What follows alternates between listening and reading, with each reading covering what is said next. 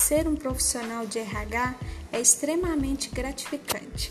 Você trabalhar em uma área que valoriza as pessoas e as conduz em rumo aos seus objetivos e aos objetivos da empresa é maravilhoso.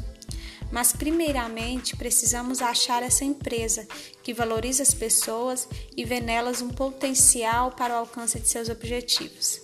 Uma vez ouvi que o maior desafio de um profissional de RH é lidar com o gestor da empresa, que na maioria das vezes irá impor barreiras aos seus projetos e à forma de você trabalhar.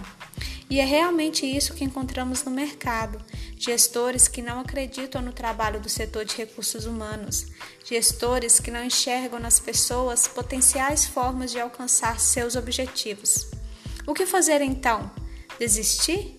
Não, desistir não deve ser uma opção para um profissional apaixonado pela sua profissão. Você terá que encontrar formas de conseguir ir ganhando a confiança do gestor. Com o tempo, os resultados do seu trabalho virão e você conseguirá agir com mais espaço.